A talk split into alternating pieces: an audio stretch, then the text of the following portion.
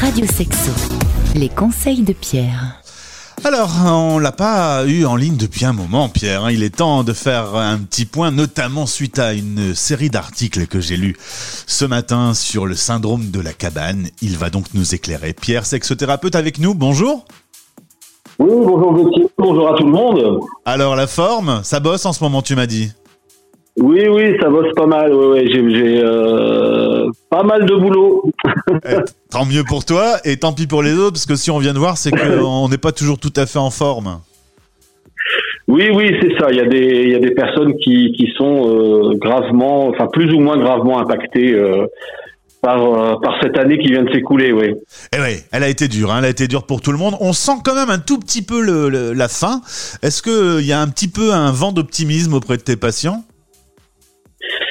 Bah, il y a un vent d'optimisme pour ceux qui, euh, qui vont retrouver du plaisir à, à être dans du lien social hein, et, euh, euh, et dans du lien culturel, parce que ça, ça a été vraiment euh, amputé complètement là depuis un an, même s'il y a eu une petite une petite coupure, on va dire euh, euh, l'été, début de l'automne, mais voilà, ces gens-là sont sont particulièrement effectivement heureux de retrouver de la liberté, de circuler, de partager euh, d'échanger avec avec les autres. Oui, ça c'est sûr. Par contre, il y a ceux qui en effet euh, connaissent le syndrome de la cabane, que je ne connaissais pas, également appelé syndrome de l'escargot. Qu'est-ce qu'on peut dire sur ce syndrome? Mais on peut dire que ce syndrome, il a été mis en lumière euh, par ces épisodes euh, sociaux, on va dire de contraintes sociales, qui a contraint l'ensemble de la population à rester chez soi. Et ça, c'est complètement inhabituel. Et il se trouve que pour un certain nombre de personnes, alors bon, qui sont quand même une, minorité, eh bien, c'est venu euh, combler quelque chose, euh, un besoin de sécurité euh, qui était représenté par l'intérieur de la maison. D'accord. Et, et alors, Et donc- ouais, pardon, je te laisse. Je te laisse. Et- oui, euh, et, donc, si tu veux, ça, ça venait rencontrer aussi le fait que pour eux déjà, ils, ils, ils pouvaient avoir une espèce d'anxiété avec le dehors ou, ou des difficultés dans les relations sociales. Euh, J'ai en tête quelques situations d'enfants notamment euh, qui étaient en difficulté scolaire, enfin pas scolaire, mais dans les relations avec les autres à l'école. Et le fait, par exemple, que l'école a été fermée, les écoles ont été fermées, pour ces enfants-là, ça a été un soulagement. Euh, et, comme ça, l'idée qui a été euh, posée à ce moment-là, c'était que l'extérieur était dangereux, était, était insécure, et les autres étaient aussi, les autres euh, humains étaient aussi des, des vecteurs d'insécurité de par une contagion possible. Eh bien, pour un certain nombre de personnes, euh, c'est devenu renforcer une espèce de croyance ou de difficulté qu'ils avaient à être socialement. Et finalement, leur posture, elle était légitimée par ces contraintes. Euh, Tout le monde était contraint chez soi. Ouais. Et donc, euh, l'intérieur représentait la sécurité. C'est la cabane, hein, l'escargot qui rentre dans sa coquille. Ouais. Euh, et l'extérieur était insécure.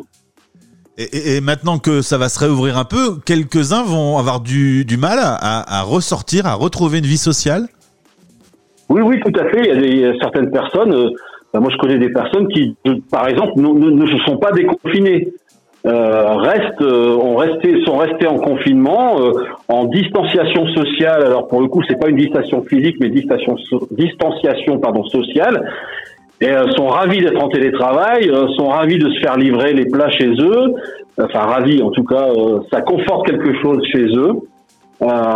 Et un certain nombre de personnes qui, nous, effectivement, peuvent légitimer cette pseudo-insécurité sanitaire pour venir, euh, euh, ben voilà, euh, ass- assumer leur, euh, leur difficulté à être à l'extérieur.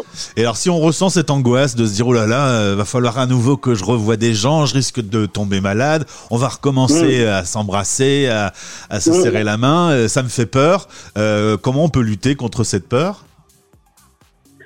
Ah ben c'est un peu compliqué hein, parce que l'idée c'est d'abord si on veut lutter contre ça parce qu'il y a des personnes qui ne cherchent pas à lutter qui finalement se, se, je veux dire, se, se conforment à ça. Et si si ça ça crée une contrainte il- ce qui convient de faire c'est de conscientiser euh, euh, comment est née cette croyance. Comment est comment naît cette croyance et comment elle est nourrie.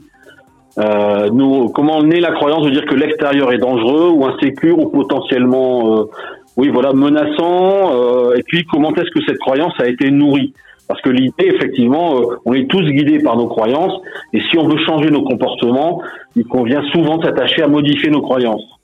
Euh, il y a un an et demi, on avait vraiment du mal quand on croisait quelqu'un euh, à ne plus lui faire la bise, à lui, plus lui serrer la main. Est-ce que tu penses qu'au bout d'un an et demi, il va rester des séquelles de ce genre de situation?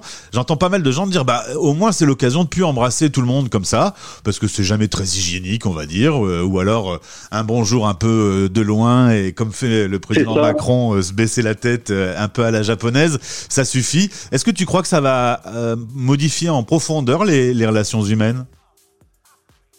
Alors en profondeur, je ne sais pas. Je pense qu'il y a effectivement euh, euh, un certain nombre de personnes vont euh, continuer de s'emparer de cette distance physique parce que ils étaient dans une forme d'inconfort dans le rapprochement physique avec les autres. Mais par ailleurs, toutes les personnes qui sont, je dirais, dans un besoin de contact et qui qui, qui nourrissent la relation par du contact charnel, ça, euh, fraternel ou tendre, euh, bah, ces gens-là, ils vont, ils vont retrouver ça euh, et puis continuer à, à, à revenir, à, à, toucher les autres entre guillemets ou à, être touchés par les autres de façon tendre et amicale pour qu'établir une connexion avec l'autre. Et voilà, ça, ça va, ça, ça va repartir. Dernière question, on va parler un peu sexe euh, justement. Certains euh, ont été un peu contraints et forcés d'abandonner les rendez-vous pour euh, croiser une personne potentiellement un futur conjoint ou en tout cas une, une relation à moyen ou court terme.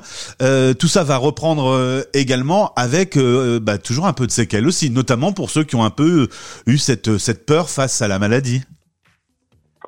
Ah oui, oui. Alors après, s'ils restent euh, empreints par la peur, évidemment, de toute façon, ils vont, je dirais, euh, ils vont rester dans cette un peu cette phobie de contact. Hein, on appelle ça aussi des phobies de contact.